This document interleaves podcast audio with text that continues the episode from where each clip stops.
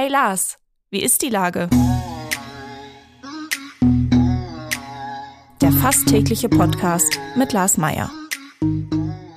Wie ist die Lage? Unser fast täglicher Podcast in Kooperation mit der Hamburger Morgenpost, der Gute-Leute-Fabrik und Ahoi Radio spürt tagesaktuellen Fragen nach. Mein Name ist Lars Meier und ich rufe fast täglich gute Leute aus Hamburg an. Unsere Werbepartnerin, die das diese Woche möglich macht, ist die Triodos Bank. Als Europas führende Nachhaltigkeitsbank und Pionierin seit 1980 finanziert sie ausschließlich den ökologischen und sozialen Wandel. Für ein gutes Leben. Heute und morgen. Und mit einem grünen Giro bei Triodos kannst auch du die Transformation vorantreiben. In Hamburg und weltweit. Das war Werbung. Herzlichen Dank. Heute befrage ich den Fraktionsvorsitzenden der SPD, Dirk Kienscherf. Ahoi, Herr Kienscherf. Ja, hallo, Herr Mayer. Moin, moin. Wir haben zuletzt im Sommer gesprochen. Da hatten Sie Sommerurlaub. Das, da mag man sich ja doch sehr gerne dran erinnern, äh, wenn man nach draußen guckt. Ähm, aber wie sehr gucken Sie denn gerne jetzt so aufs letzte Jahr insgesamt? Wie sieht denn die Bilanz aus? Die ist gemischt, sagen wir mal. Wenn ich auf die Bundesebene gucke, glaube ich, hätte man da vieles anders und auch besser machen können. Ich glaube, für Hamburg ist sie ganz gut. Wir haben die Herausforderungen angenommen. Wir haben viel investiert in die Themen wie zum Beispiel Wohnungsbau, das Thema Wirtschaft, aber auch Verkehrspolitik und vor allen Dingen haben wir die Sorgen und Nöte der Menschen mitgenommen und wir haben ein tolles Klimaschutzgesetz vorgelegt mit einem sehr konkreten Klimaplan, wie wir die Transformation sozial verantwortlich in Hamburg hinbekommen können. Jetzt haben wir schon Anfang Februar und ich hatte gerade so das Gefühl, eine Bilanz vom letzten Jahr, es wirkt so weit weg, weil so viel passiert ist. Äh, das ist ja verrückt. Äh, eine Signa-Firma nach der nächsten ist pleite gegangen. Äh, Hunderttausende stehen draußen und demonstrieren gegen die AfD und gegen die rechtsradikalen Strömungen. Es ist wirklich eine ganze Menge passiert. Was bleibt Ihnen denn für einen Eindruck vom Januar? Ja, sicherlich. Äh, das Treffen von Potsdam, ähm, das hat einen schon sehr fassungslos gemacht. Und auf der anderen Seite, das, was einen sehr stolz macht oder was die Zivilgesellschaft einfach stolz machen kann, dass Hunderttausende auf die Straße gehen. Und dass sie sagen, nein, das wollen wir nicht. Wir wollen ein Deutschland, das frei ist und das demokratisch ist und wir wollen keine Deportationsdebatten. Und was mich besonders freut, ist, dass eben auch die Wirtschaft jetzt sagt, dieses Land wollen wir schützen vor dieser Partei oder diesen Rechtsextremen. Und das zeigt doch, äh, wie engagiert Zivilgesellschaft sein kann und daran müssen wir weiterarbeiten. Viele sprechen ja immer wieder von einem Kipppunkt in dem Moment, wo so viele Leute auf die Straße gehen. Das waren ja eben nicht nur 80 bis 150.000 Leute in Hamburg, sondern äh, bundesweit. In jeder Kleinstadt standen mehrere tausend Leute und haben demonstriert. Ähm, was kann denn die Politik, also zumindest hier in Hamburg und Sie als Fraktionschef, äh, davon lernen? Oder also das mindestens motiviert es ja hoffentlich. Ja, natürlich. Wenn das Thema ist natürlich nach wie vor erschütternd, aber äh, es ist einfach toll zu sehen, wie die, wie die Zivilgesellschaft, wie engagiert die Menschen sind, dass sie wirklich sagen, nein, damit muss jetzt Schluss sein, nie wieder jetzt, das müssen wir jetzt deutlich machen und dann kommt es auf die Politik drauf an, dass die das auch wirklich jedes Mal zum Thema macht, dass sie auf der anderen Seite aber auch gute Politik macht. Das sind ja zwei Dinge, die wir nicht außer Acht lassen dürfen. Ja, ähm, wie geht das denn jetzt weiter? Also, ähm, wird jetzt jede Woche oder alle 14 Tage demonstriert? Äh, oder nimmt die Politik jetzt die Kugel auf und versucht vielleicht, also ich sag mal, Hamburg kann ich ja fast gar nicht kritisieren, aber im Bund, da sind ja schon viele Fehler gemacht worden. Also diese Aufmerksamkeit und Popularität der AfD äh, rührt ja auch ein bisschen von der Zerstrittenheit der Bundesregierung, ne? Das ist so, das kann natürlich keine Entschuldigung sein. Ich meine, wenn wir den Wahlkampf in Thüringen sehen, wenn wir ihn in Bayern sehen, was da seitens der AfD propagiert wird, das ist schon menschenverachtend. Ich glaube, für uns ist jetzt ganz wichtig, auch in so einer Stadt wie Hamburg, aber auch insgesamt in Deutschland, dass man im Alltag jetzt viel stärker darauf achtet. Wo findet Hass und Hetze statt? Äh, wo werden Menschen verunglimpft? Und da habe ich den Eindruck, dass wir jetzt alle insgesamt auch die Zivilgesellschaft ganz anders drauf guckt und die Politik wir müssen die Themen angehen und wir müssen in den Dialog mit den Menschen gehen. Die Menschen wollen ernst genommen werden. Das ist jetzt unabhängig von dem Thema Rechtsextremismus. Das ist etwas, was, glaube ich, auf Bundesebene sich auch ändern muss. In der Fraktion ist Ihre Stellvertreterin Ihnen abhandengekommen, weil die nun neue Schulsenatorin ist. Äh, eine neue ist gewählt mit Isabella Werte-Schütter. Wie war denn jetzt so das Profil für die Neubesetzung dieser Stelle? Na gut, äh, die neue Person muss kompetent sein, äh, äh, sie muss ein Ohr für die Menschen haben, sie muss ein politisches Profil haben. Da haben wir eine ganze Menge, ehrlich gesagt, von Kolleginnen. In der Fraktion mit Isabella Werte-Schütter haben wir natürlich eine sehr profilierte Politikerin und Kulturpolitikerin, die sich aber auch im Gesundheitsbereich sehr gut auskennt und es freut uns total, dass wir sie dafür haben gewinnen können. Ist das ein äh, weiteres Bekenntnis zur Kultur, die ja hier in Hamburg auch gerade ein bisschen durcheinander gerät, wenn man auf die Clubszene zum Beispiel guckt?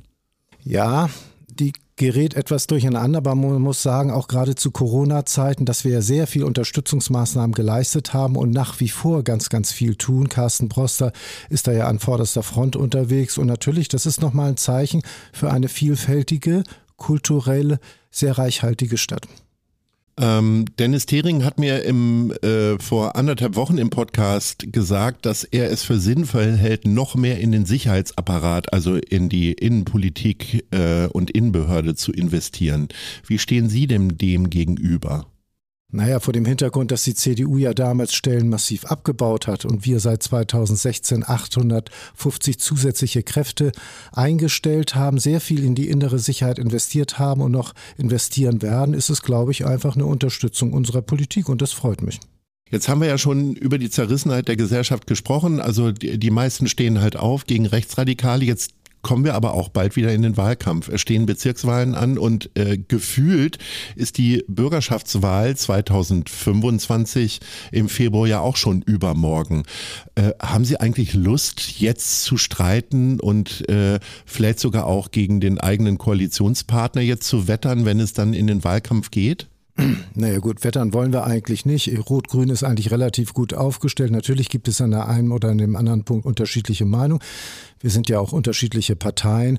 Es geht, glaube ich, jetzt gar nicht so um den Wahlkampf, sondern es geht einmal um den Kampf für die Demokratie und es geht darum, dass man die Herausforderungen, die wir ja wirklich haben, sei es Energiekosten, sei es, wie stellen wir unsere Wirtschaft aus, wie schaffen wir den sozialen Zusammenhalt weiter zu sichern, dass man sich darum kümmert. Ich glaube, das ist ganz, ganz wichtig, dass die Menschen auch merken, hier geht es nicht um Wahlkampf, auch nicht um Vorwahlkampf, sondern die Herausforderung, die müssen wir lösen. Da würde ich mir auch freuen, dass die Opposition manchmal etwas abrüstet. Aber es hört sich schon ein bisschen an, wenn man Herrn Thering zuhört, dass der schon gerne die Grünen und die SPD so ein bisschen spalten möchte, damit er als attraktiver Koalitionspartner mit in die Regierung geht. Ähm, Passt da ein Blatt zwischen, zwischen SPD und Grüne?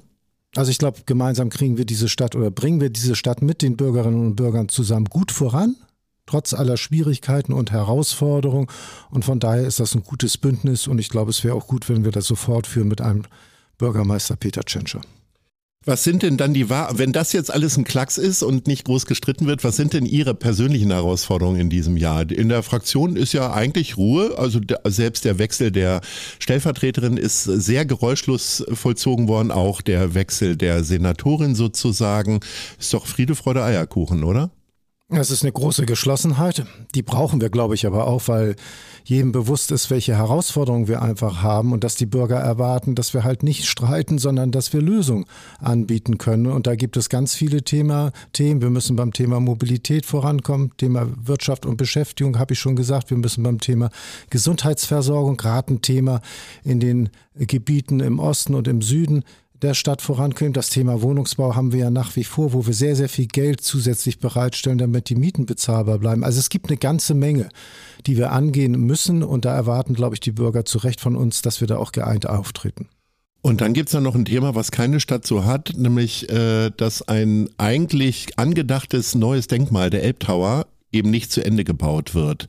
Ähm, können, haben Sie die Hoffnung, dass das irgendwie im nächsten halben Jahr weitergeht und eben nicht zu so einer Bauruine wird? Sind da, gibt's da Bewegungen im Hintergrund?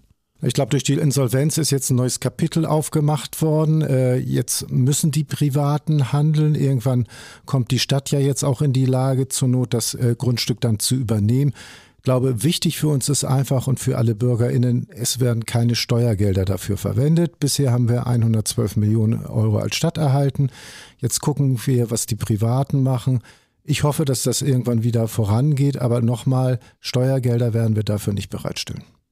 Der Elbtower hat so ein bisschen die Diskussion um die Kühlbrandbrücke irgendwie abgelöst, habe ich das Gefühl. Äh, Gibt es da irgendwelche Neuigkeiten? Da sollte ja, glaube ich, ähm, neue Sachen in Au Untersuchungen in Auftrag gegeben werden. Ähm, wann wird es da eine Lösung geben?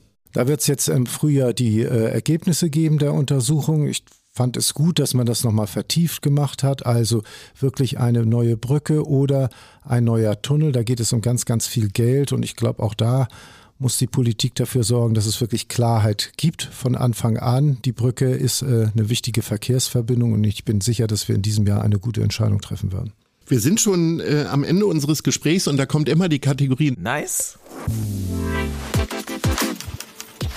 oder Scheiß. Wofür haben Sie sich denn entschieden? Was läuft gut oder was läuft schlecht in der Stadt und wer ist dafür verantwortlich?